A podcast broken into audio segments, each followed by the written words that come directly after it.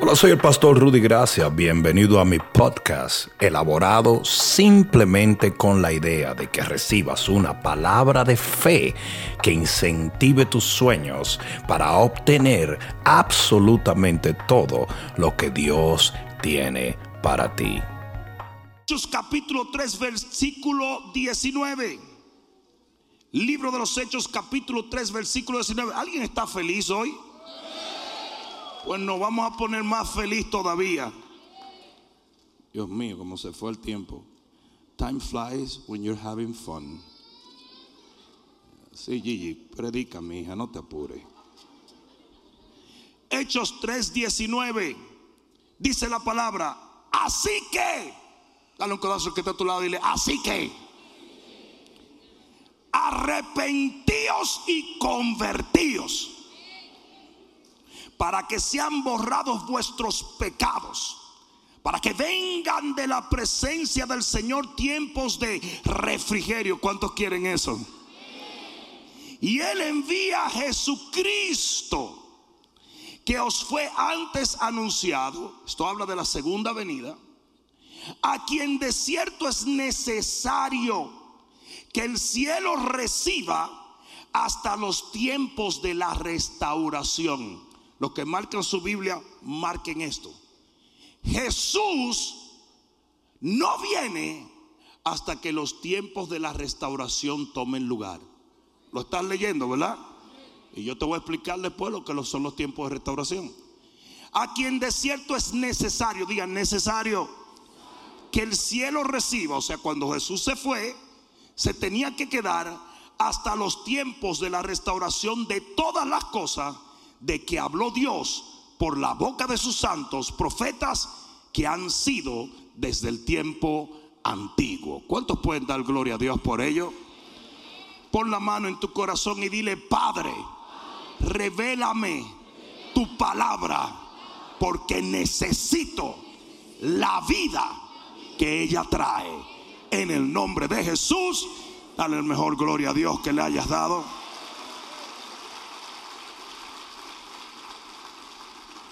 Siéntate un momento, voy a tratar de tirarles con todo, como si fuera un drive-by shooting. Escucha esto. Restauración es volver una cosa a su estado original. ¿Me escucharon? Cuando una persona restaura un violín, lleva ese violín ya viejo y roto a su estado original. ¿Están entendiendo esto? Cuando una persona restaura un carro clásico, lo lleva a su estado original. Y no importa cuánto tiempo haya pasado y cuántos problemas haya tenido, el reto del restaurador es llevar algo a su estado original. yo necesito que tú mantengas eso en tu mente porque lo que voy a hablar tiene que ver con la restauración de todas las cosas ha sido profetizado que viene un tiempo donde Dios va a llevar la tierra a su estado original. Parece que no me están oyendo. Escucha lo que voy a decirte, porque es muy importante.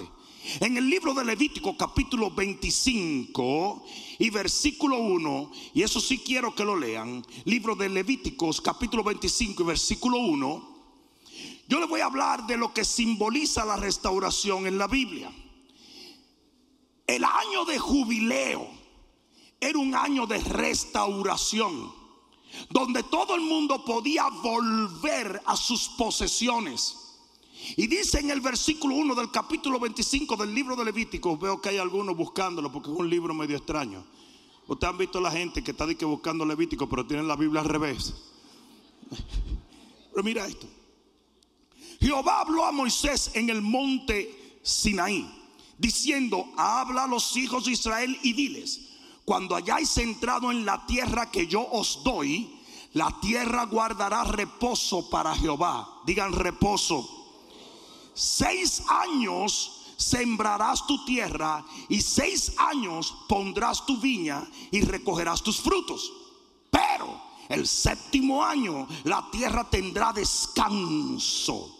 Seis trabajos siete descansos. Yo sé que ya los que tienen revelación se están dando cuenta de lo que está hablando el Señor. reposo para Jehová, no sembrarás tu tierra ni podarás tu viña. Versículo 9 del mismo capítulo. Entonces hará tocar fuertemente la trompeta. ¿Cuántos saben que va a sonar la trompeta dentro de poco? Y dice, en el mes séptimo, a los diez días del mes, el día de la expiación haréis tocar la trompeta por toda vuestra tierra. La Biblia dice en el libro de Tesalonicense que el Señor con voz de arcángel, con trompeta de Dios, descenderá a las nubes. Los muertos en Cristo resucitarán primero y después nosotros, los que hayamos quedado, seremos transformados para ser levantados y arrebatados y estar con el Señor para siempre. Oh, mira esto. Dice aquí, Versículo 10. Y santificaréis el año 50. ¿Qué año? Y pregonaréis libertad en la tierra a todos los moradores. Ese año os será de jubileo. Y volveréis, volveréis, volveréis, volveréis cada uno a vuestra posesión, todo lo que te habían quitado, toda la tierra que habías perdido, todo lo que se había ido, se te iba a devolver en el año de jubileo el perdón, la restauración era a nivel nacional cuando esa trompeta sonaba. Todo lo que se había perdido se recuperaba y el pueblo volvía a la bendición de Dios. Mira lo que dice. Y santificaréis el año 50 y pregonaréis libertad en la tierra a todos los moradores. Ese año será de jubileo y volveréis cada uno a vuestra posesión y cada cual volverá a su familia. Muchas veces las familias eran quitadas por, por eran vendidas como esclavas por la, las deudas. Ahora bien, dice, el año 50 os será de jubileo no sembraréis ni segaréis lo que naciere de suyo en la tierra, ni vendimiaréis sus viñedos. ¿Sabe por qué? Porque la cosecha iba a ser sobrenatural. Usted no tenía que sembrar porque Dios haría que todo ese año la cosecha creciera. Dice aquí, porque es jubileo. Santo será a vosotros el producto de la tierra, comeréis versículo 13, aquí es donde viene los heavy duty funky Robbie Wow. Este año de jubileo volveréis cada uno a vuestra posesión. Ah, no, si tú no te regocijas con eso, yo no sé dónde tú estás. Ahora escucha esto. Si usted estaba en el pueblo de Israel y usted había perdido su tierra o había perdido su familia, usted estaba constantemente mirando el calendario porque usted sabía que cuando ese año 50 diese el, al sonido de la trompeta, usted iba a recuperar su familia, usted iba a recuperar sus tierras, usted iba a recuperar su herencia, usted iba a recuperar su dignidad. ¿A, a quién yo vine a hablarle hoy? Y esto se llamaba el año de jubileo. Hasta ahora me están siguiendo. Ojo, el número 40 es un número de finalización de ciclo. Tienen que prestar atención a lo que les voy a decir. Dile al que está a tu lado, presta atención. Porque vamos a hacer un poco de matemática profética. El número 40 era un número donde finalizan los ciclos. 40 días duró el diluvio y terminó. ¿Está bien? 40 años estuvo Israel en el desierto y entró a la tierra prometida. 40 años Moisés duró perdido y entró en su asignación. 40 días duró Moisés en el monte Sinaí. 40 días de ayuno duró Jesús para entrar en la plenitud de su ministerio. 40 días enseñó a los discípulos sobre las cosas del reino y luego ascendió a los cielos. ¿Alguien está entendiendo esto? Por lo tanto, 40 es un cierre de ciclo. ¿Me están siguiendo? Yo quiero que me pongan ahora una gráfica que me hicieron allí, porque esto es importante. De Adán a Abraham hay 40 jubileos. ¿Escucharon? De Adán a Abraham hay 40 jubileos. 40 por 50, ¿cuánto es? 2000. Entonces, de Adán a Abraham hay 2000 años. ¿Estamos claros? De Abraham a Jesús hay 40 jubileos. Quiere decir que hay 2000 años más. ¿Sí o no? Y de Jesús hasta el día de hoy estamos a punto de tener 40 jubileos. En total son seis mil años. Esto es importante que lo entiendas. ¿Por qué es importante? Porque toda esta cuenta profética suba 120. Y 120 es el número de final de capacidad límite.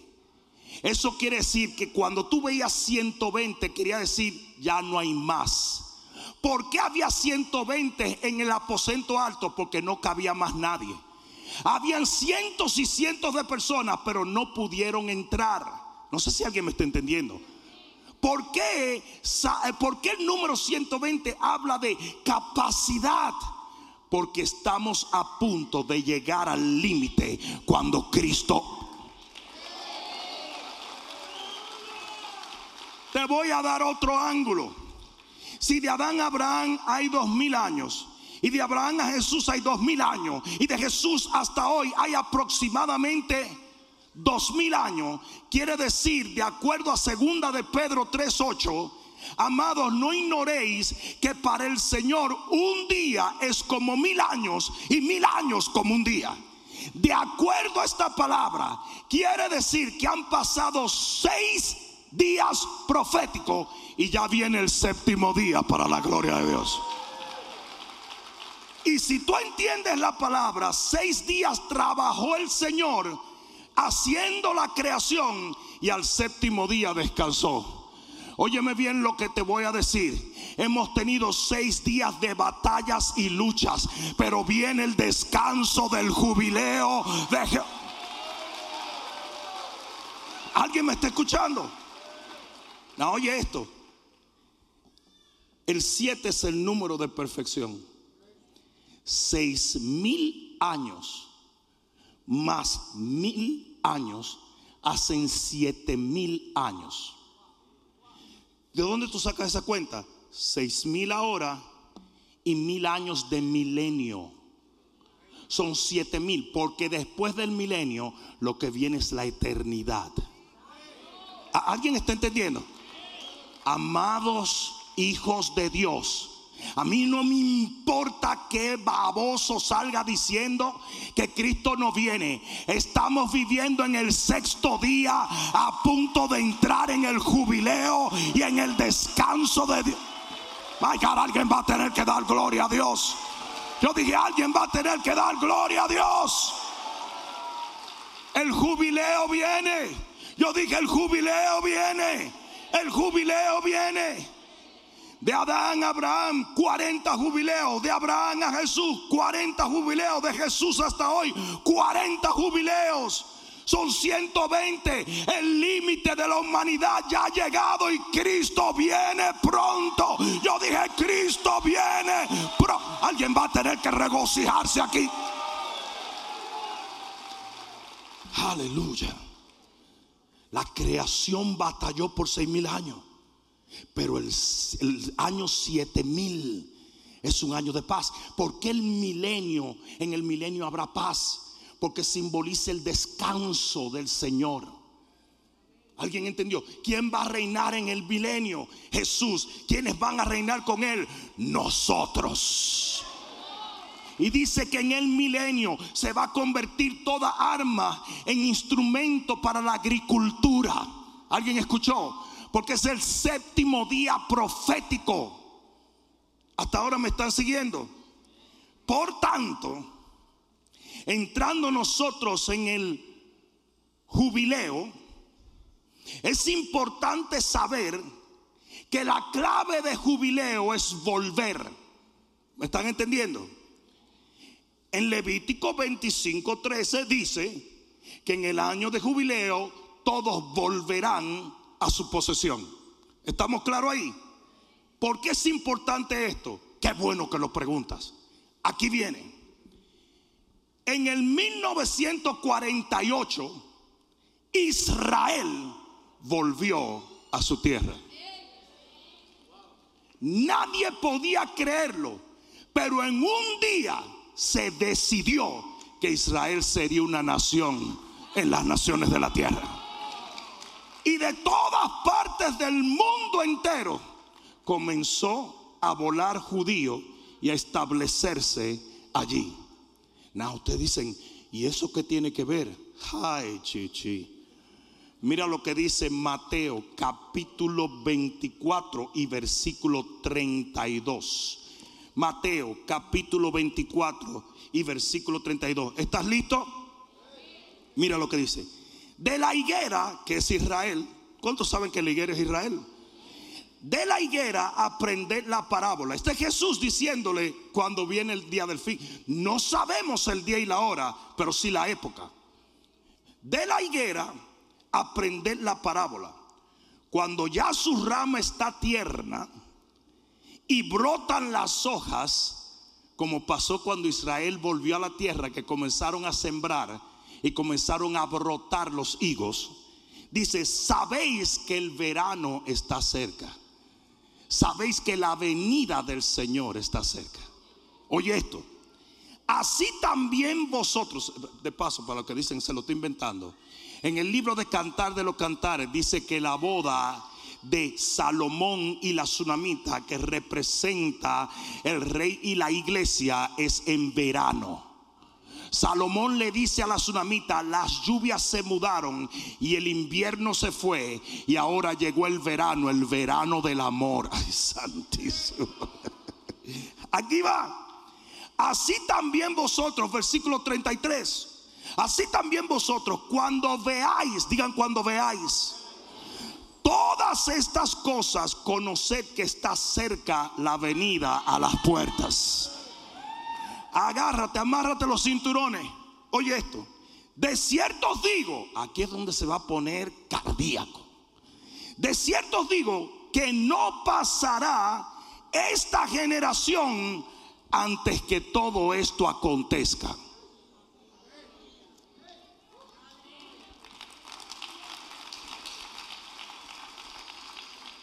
¿Estás listo? Para tú poder ver algo y discernirlo, tú necesitas más o menos tener entre 8 a 10 años. Porque es lo que se habla de la conciencia de los individuos.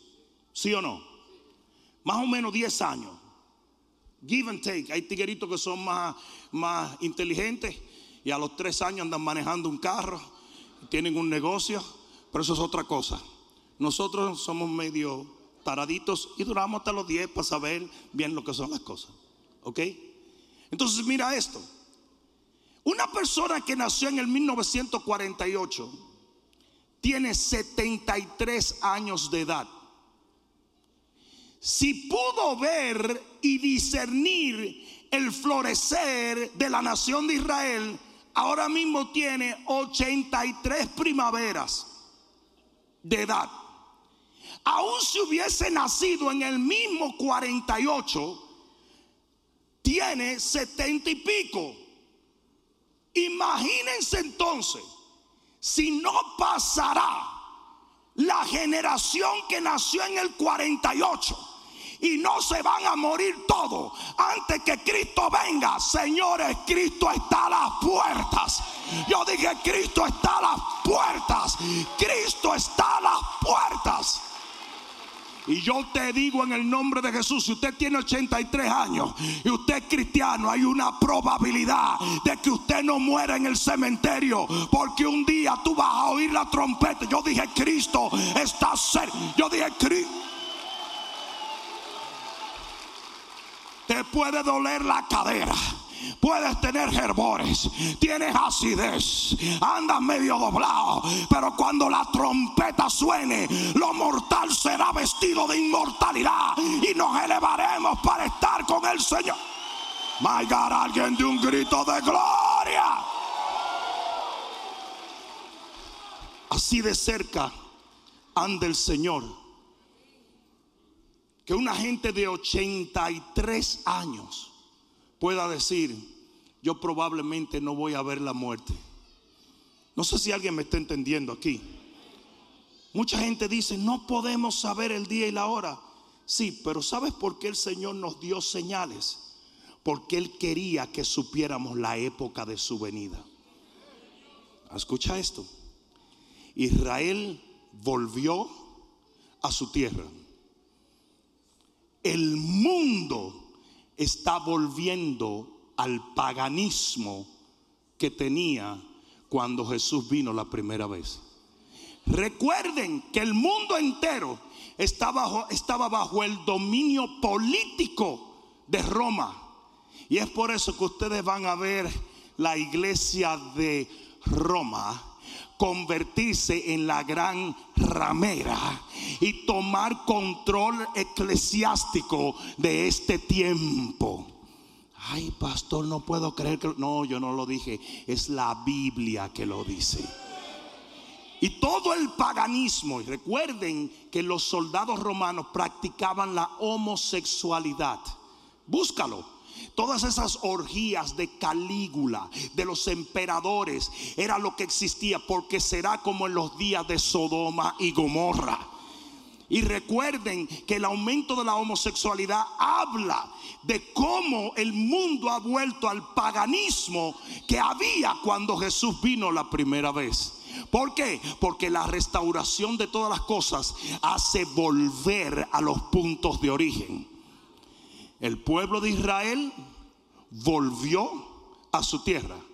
El mundo está volviendo al paganismo y Jesús está a punto de volver.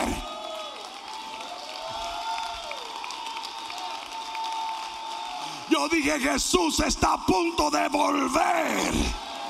Así como vino la primera vez, Jesús vuelve. Yo dije, Él vuelve. Yo dije, Él vuelve. Ah, te voy a decir la cuarta cosa que va a volver a su punto de origen. Te la digo. Pero ahora, lo dejamos para después. Te la suelto ahora. Aquí va a quemar ropa. Israel volvió a la tierra como la primera vez que Jesús vino. El mundo volvió al paganismo como la primera vez que Jesús vino. Jesús está a punto de volver así como la primera vez que él vino. Y la iglesia está a punto de volver al libro de los hechos. Si tú no te regocijas ahora, yo no sé. Viene una gloria, viene una unción, viene una bendición. Alguien va a tener que dar gloria a Dios. Viene un bautismo del Espíritu Santo como un viento recio. Va a llenar toda la casa. Y el fuego, el fuego, el fuego, el fuego, el fuego Dile al que está a tu lado, estás viviendo en el mejor momento de la historia. Dale, dale un cocotazo y dice, estás viviendo en el mejor momento de la historia. Aleluya. Yo dije, aleluya. ¿Saben lo que dice Apocalipsis capítulo 22? Dice, el que es impuro, sea más impuro. Pero el que es justo, haga más justicia. Porque el tiempo es corto. Es por eso que te voy a, esto es muy lamentable, pero ese tío tuyo, ese demonio, se va a poner peor. Si él no va a aceptar a Cristo, se va a poner peor. No, no sé si alguien me está entendiendo. Los hijos del diablo están saliendo de todas las rocas y de todas las cuevas. Hoy salieron del closet los homosexuales, salieron del closet los transexuales, salieron del closet los comunistas, salieron del closet los terroristas. Alguien me está escuchando y esto es a nivel global. ¿Sabes por qué? El enemigo está saliendo del closet porque todo está volviendo a su origen. Y el impío va a ser más impío, pero el justo va a ser más justo. ¡Uh! aleluya.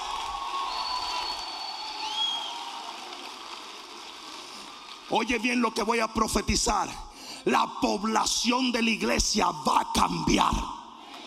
La cizaña se va y el trigo va a llenar la casa. Si usted está aquí, pero usted vive como un hijo del diablo, bye bye. Pero los que vienen a vivir para Dios, viene una gloria, viene una unción, viene un poder. Aleluya. Y va a haber dos iglesias. La novia, bella, pura, limpia. Y la gran ramera, que no es una doña que vende flores. Una prostituta, una iglesia apóstata. No apóstata, apóstata es una iglesia malvada. Cristianos que son cizaña, pero hay un trigo. Yo dije, hay un trigo. Yo dije, hay un trigo. En la parábola del trigo y la cizaña, los ángeles le preguntan al Señor, Señor, un enemigo sembró cizaña en tu viña. La arrancamos y él dijo, no, déjalo para el final de los tiempos. Eso quiere decir que el final llegó. Lo sucio se va. Lo impuro se va.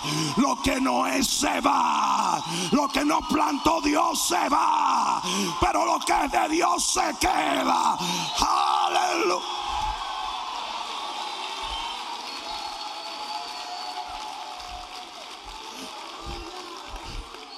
¿Ustedes han visto la cara de alguna gente cuando yo hablo de santidad? Es como, hijo de la chancla. ¿Y qué tú haces aquí? ¿Esto que te pareció? Que era un club de skate.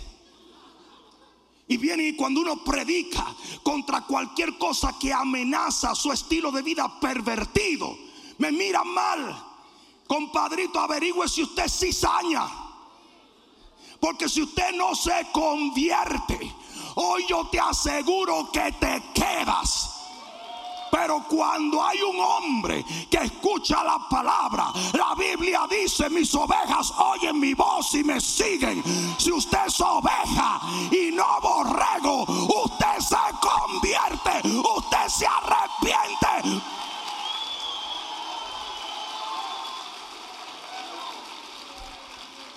Lo que pasa es que hay cordero y hay cabritos. Y dice que en el final de los tiempos, o no ha leído la Biblia corazoncito de andullo, dice que al final de los tiempos el Señor separará a los cabritos de las ovejas. Y viene una separación muy grande del que no es y el que es. Hay gente que está entre nosotros, pero no son de nosotros. No sé si alguien me está entendiendo. Usted no le quiere servir a Dios, usted ama la pudredumbre del mundo, usted va a ser separado. Pero cuando usted ama a Cristo, usted va a ser apartado.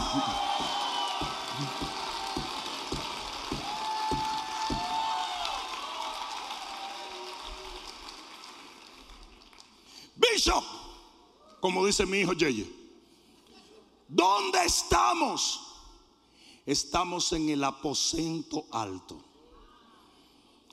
Así como la iglesia estaba esperando la venida del Espíritu Santo, nosotros estamos esperando la venida del Señor. Por lo tanto, y esto te lo voy a dar gratis, en el aposento alto se gestaron varias cosas. Número uno, separación los cristianos se metieron en el aposento alto para separarse de la pudrición de los romanos. ¿Me escucharon?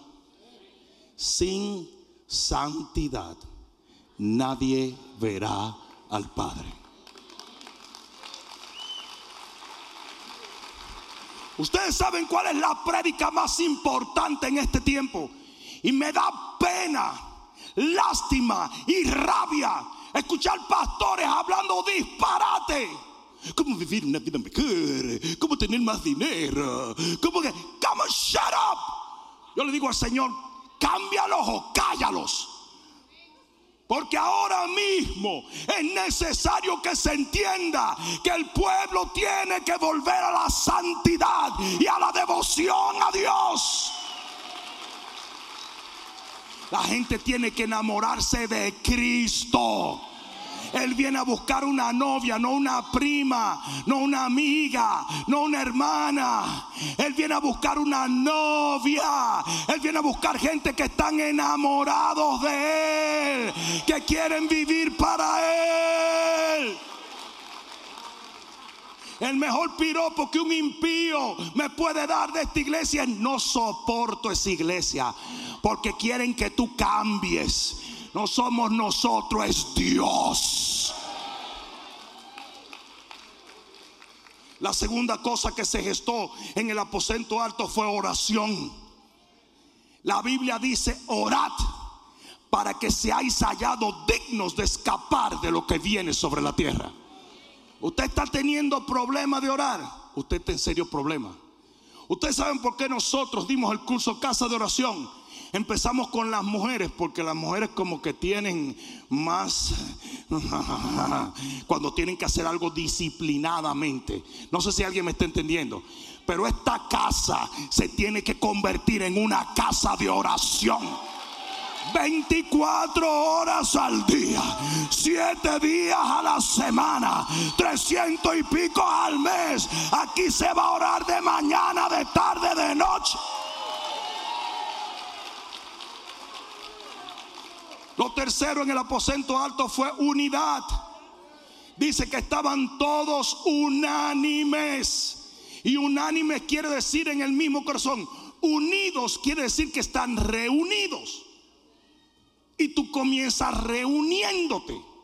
Usted viene aquí, usted se está reuniendo. Esto se llama una reunión. Pero tú sabes lo que tú estás supuesto a hacer tú estás supuesto a permitir que el fuego del Espíritu te pegue, te queme, te incinere. Ustedes han visto gente que vienen a la iglesia y nunca pasan de venir a la iglesia. Venir a la iglesia no te hace un cristiano, como ir a Taco Bell te hace una chalupa. Hay gente que cree que viniendo aquí, todavía hay chalupa, señores. Qué buena la chalupa. Tú sabes de qué hacían las chalupas, ¿verdad? De Chihuahua. Ese Chihuahua representa la carne de chalupa. Y qué buena. Persona que cuando tú eructabas en Taco Bell hacía.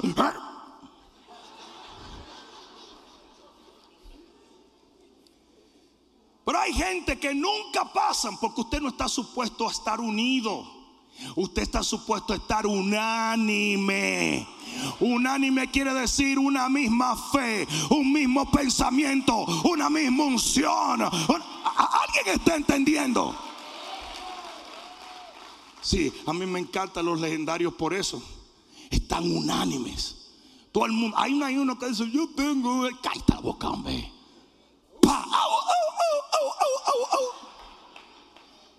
Los segadores, los escuderos, unánimes. Las mujeres de esta iglesia, unánimes. Los jóvenes de esta iglesia, unánimes. La iglesia de Cristo en esta generación, unánimes. Esos pastores que andan separándose porque creen que son mejor que cualquier, la última Coca-Cola del desierto, se van a quedar. Porque se llaman mutiladores del cuerpo. Somos un solo cuerpo. El que atente contra el cuerpo de Cristo se la va a ver con él esos divisores de iglesia, esa gente que pone contiendan, los chismositos de la iglesia. Ándala. ¿Por qué miraron a los lados ahora? ¿Sabes que hay cristianos que dicen, yo no bebo, yo no tomo, sí, pero chismeas? Y ese es el problema que tienes. La hermana de Moisés le cayó lepra por entremetía. Estervina la vecina, la que lo que no sabe lo adivina. Y por entremetía, estaba criticando la esposa de Moisésito que era una negrita, pero una cosa linda. Dice una mujer cusita, una mujer cusita que es una mujer etíope. Y como parece que era Miriam, la hermana de Moisés, dijo, tú viste la prieta que se llevó mi hermano. Él podía ser mejor y el Señor dijo, ah, tú vas a criticar que es negrita. Te voy a dejar blanquita de lepra, gallina loca. Bueno, e-, eso lo añadí Dios, yo, yo, no Dios, ¿eh? no, no Dios.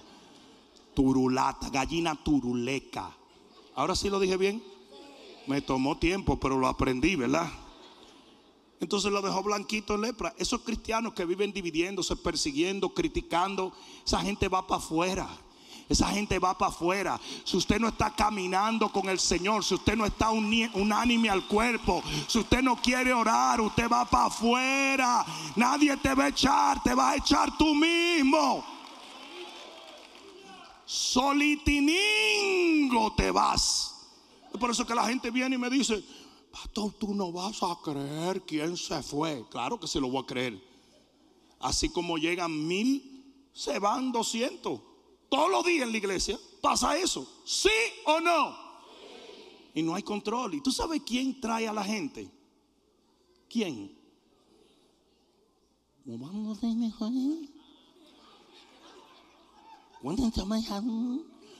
Te parecen a Gigi que Gigi aprendió a hablar en lengua primero que aprendió a hablar. ¿Quién trae la gente a la iglesia? De acuerdo al libro de Hechos, Dios añade los que han de ser salvos. ¿Sí o no? ¿Y quién se lo lleva? Dios. Porque cuando usted cizaña y usted no es trigo, ¿tú te crees que el Señor va a contaminar? No, papá. No, papá. No, Pedro Navaja. No, no. No, tú con tu diente de oro y tu navaja ¿verdad? No, tú no cabes en el reino. Para usted entrar en el reino, usted tiene que ser transformado. Usted tiene que caminar en amor, en santidad, en devoción. Esos hombres lujuriosos.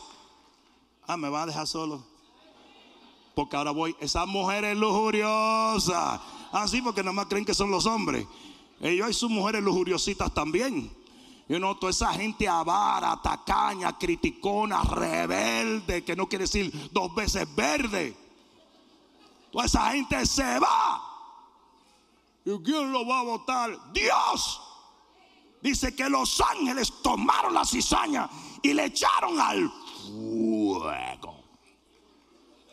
Y los mismos ángeles tomaron el trigo y lo metieron en el barn. ¿Cómo se dice el barn? El granero. Usted está dando fruto. Hermana, la bendigo.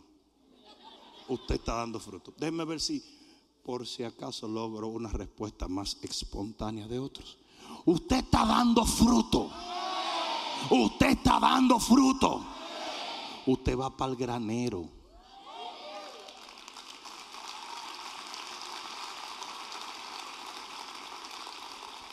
Usted no está dando fruto, usted va para el fuego. Porque dice que el árbol que no da fruto es cortado. La rama que no da fruto es cortada. ¿Tú sabes cómo yo sé quiénes van? Por el fruto que dan. La única manera de tú evaluar si hay un buen cristiano es por sus frutos. Porque por sus frutos lo conoceréis. No por venir a la iglesia. Cualquiera hace un lambío de vaca en la cabeza se echa perfume, se pone desodorante, agarra una Biblia grande y cualquier cristiano así. Pero ¿sabes dónde se enseña el fruto? En tu lugar de trabajo, en tu casa, con tu esposa, con tus hijos, con tus amigos, con tu familia, en tu vecindad.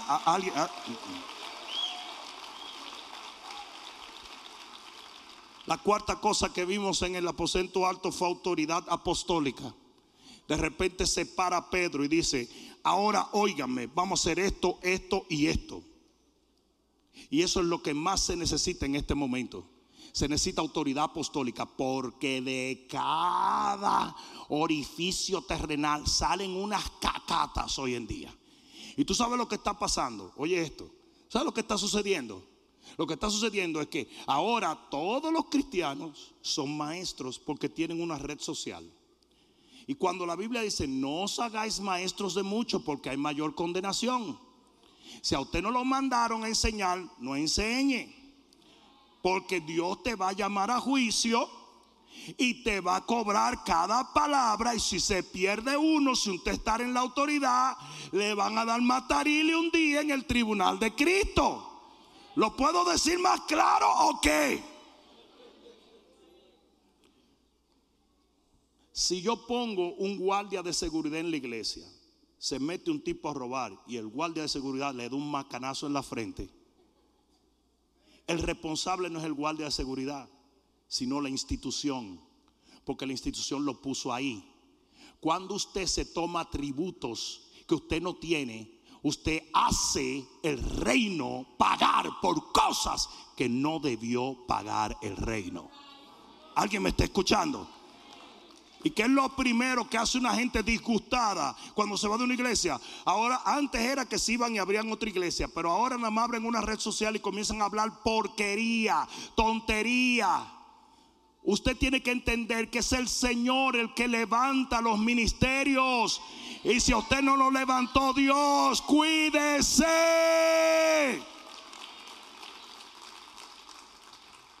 Dile que está a tu lado, eso es para ti, papá.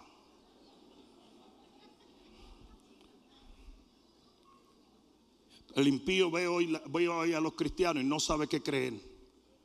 Porque uno dice sí, el otro dice no, el otro dice maybe, el otro dice yo no sé, el otro dice yo sé mucho. Y cuando tú vienes a ver, dicen, esos tipos no saben lo que están hablando. Porque se necesita una autoridad apostólica. Se necesitan hombres de Dios, empoderados y autorizados por Dios, para que tengamos una misma narrativa y la gente sepa, la gente sepa que es Cristo el que reina en medio de nosotros.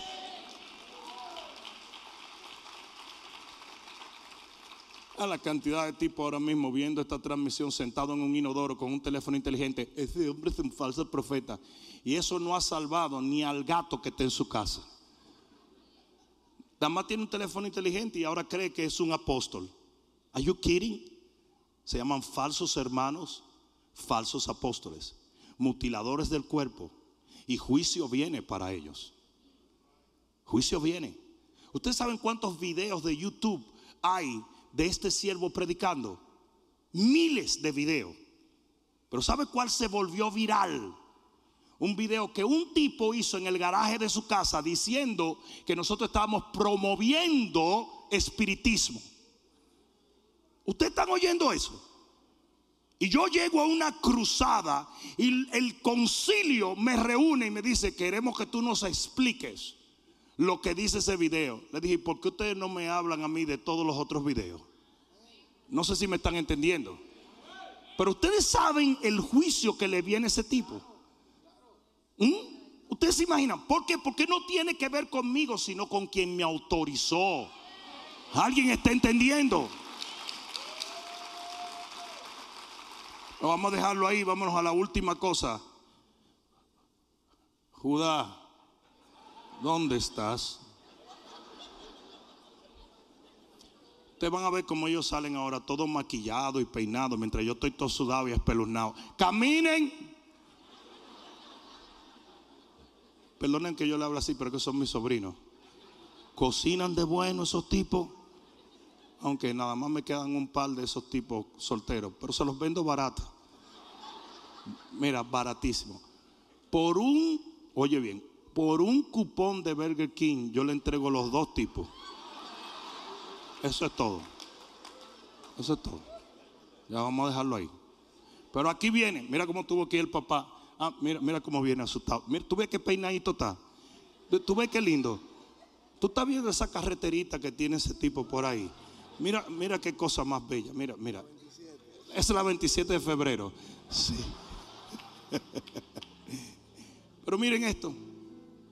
Tuviste cuando fue Pastor Juan lo rápido que subió, ¿verdad? Nunca nadie había subido esa escalera tan rápido. Ese tipo es bravo. Ese es primo de Sun Jong King. Bueno, aquí vamos. La última cosa que vemos en el aposento alto es reenfoque. De repente el apóstol dice, tenemos que hacer a un hombre testigo con nosotros. Y yo le voy a decir una cosa, la iglesia tiene que volver a reenfocar en lo que verdaderamente importa. Y es predicar el Evangelio de Cristo Jesús. Si se lo vas a dar, dáselo fuerte.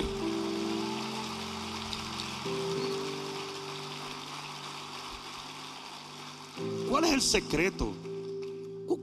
¿Cuál es el secreto de esta de este ministerio? Que la gran comisión es el centro de nuestro ministerio. Mire, si usted está en el negocio de los huevos y usted tiene muchas gallinas poniendo huevos, ¿a cuál usted trata mejor como granjero? ¿A la gallina que no pone o a la ponedora? ¿Mm?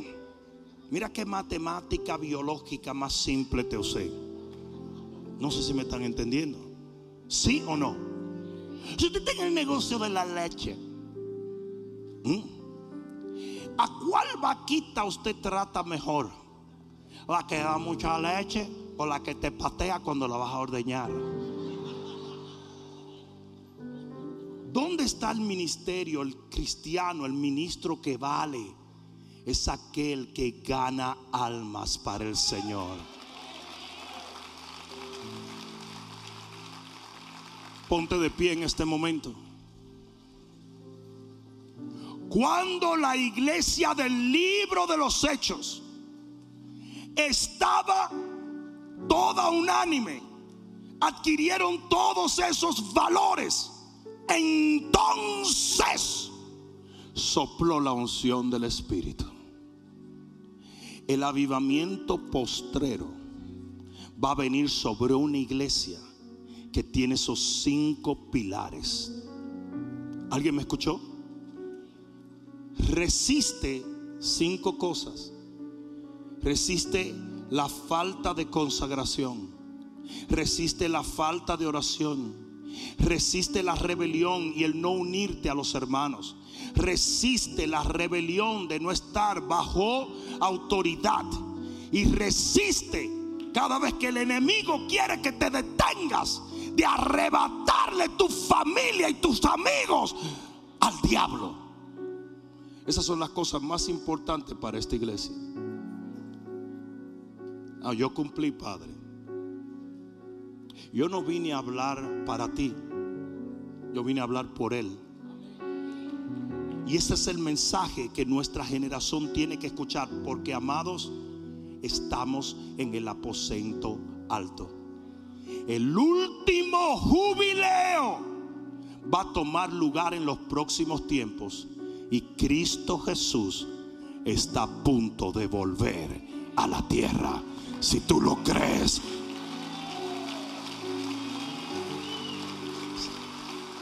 acércate, acércate. Acércate, acércate, acércate, acércate levanta tus manos al cielo. Espíritu.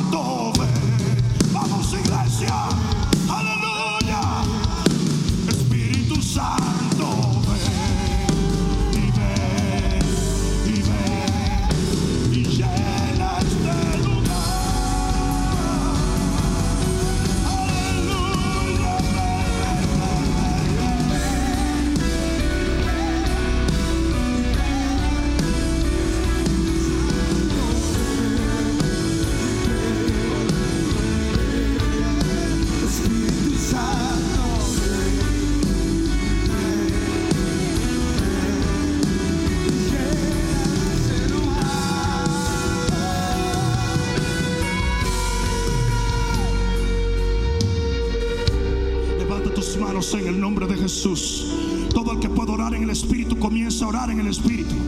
Ahora, ahora, yo quiero ver gente gimiendo en el Espíritu. Yo quiero ver gente orando en el Espíritu. La Biblia dice que cuando Jesús oró, su sudor eran como gotas de sangre. Deja que los ríos broten de tu espíritu. Abashendele kama bashaya,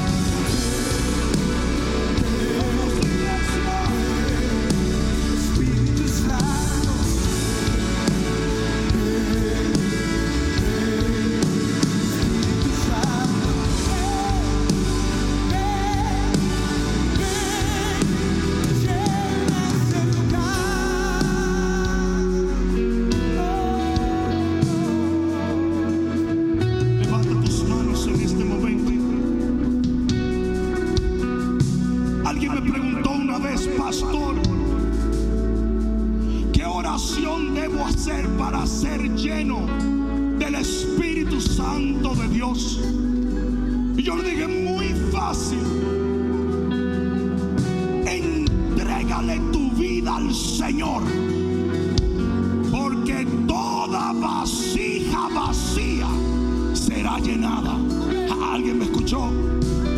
Y tú tienes que aprender a despojarte de las cosas que detienen la unción de Dios. El Señor quiere llenar tu casa. El Señor quiere llenar tu corazón. El Señor quiere llenar tu vida. Pero tienes que sacar la basura. Yo digo, tienes que sacar la basura. Estoy acusando.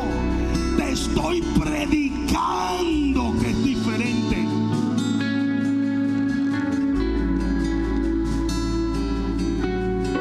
A veces pedimos unción y no entendemos que una de las principales cosas que tiene la unción es transformación. Porque el fuego cuando quema transforma. Tanto, si usted no quiere cambio, usted no quiere unción. Pero si usted quiere cambio, ¿cuántos quieren cambio aquí? Entonces usted quiere unción. ¿Yes o no? Levante su mano todo el que quiera cambio. Y dile, Padre, en este día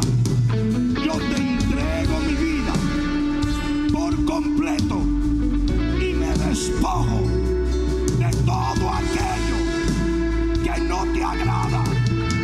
Me arrepiento de toda tibieza espiritual y en este día paso adelante a una nueva relación contigo en el último jubileo. Ahora escucha esto. Wow, hay una unción impresionante aquí. Hay una unción impresionante. No, mira esto. Voy a utilizar una analogía que usó el pastor Chepe Putsu. Una flecha antes de ser lanzada hacia adelante, tiene que echar atrás. Es por eso que cuando tú te arrepientes, el Señor te lleva adelante. ¿A- ¿Alguien me está entendiendo?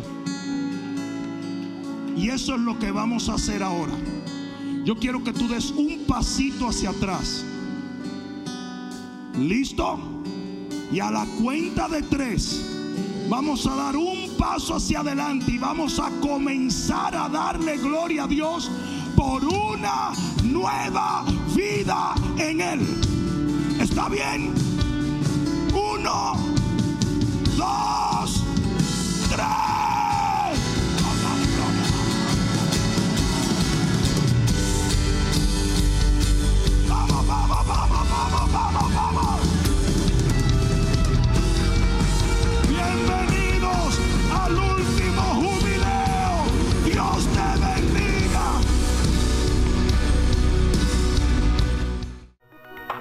Espero que esta palabra cale profundamente en tu alma y que se convierta en pasos de fe que te permitan llegar al destino que nuestro Señor ha trazado delante de ti y de los tuyos. Dios te bendiga.